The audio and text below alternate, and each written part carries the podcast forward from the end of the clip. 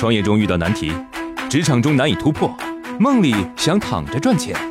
乐客独角兽出品，《财经三剑客》可能是鸡汤，第二呢是反主流化，可能很实用。负债一千万，说明他听了再说。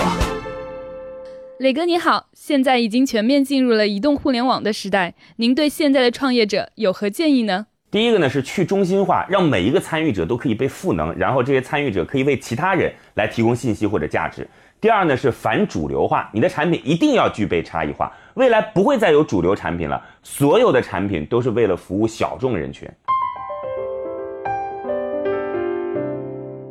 我最近在自己的抖音上传了好几个视频，但是点赞播放寥寥无几，有什么可以增加视频点赞的好方法吗？第一种文字型，我把我的小心心设置成绿色了，不信你点点看。我发现了抖音视频放大的办法，双击两下。第二，特效型，咻，整三颗心放在这儿，噔噔噔，点过去，哎，这颗怎么不亮啊？第三种，煽动型，我认为人活着不能混吃等死，同意的点赞。第四种，发毒誓，点赞破一百，我吃榴莲外壳。第五种，求祝福，七月份是钟馗的生日，点赞的人一年不会遇到小气鬼。什么叫做基金定投？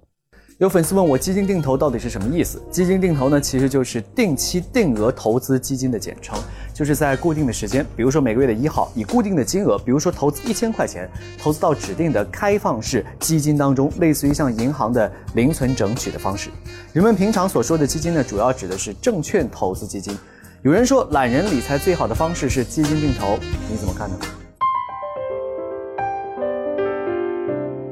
磊哥，您能不能解释一下营销中的倒漏斗思维是什么意思？过去的营销呢，我们通常是用漏斗思维，就是这个顾客一层一层的转化，从接触到意向到成交，逐渐的减少。现在我们要转化成为倒漏斗思维，哪怕只有十个顾客，但是我对他们往死里好，形成口碑，让他们变成我们的铁粉，然后再扩散、再裂变，这就是倒漏斗思维。罗振宇所谓的超级用户，就是利用了倒漏斗思维。你觉得这种倒漏斗思维还能用到哪些行业呢？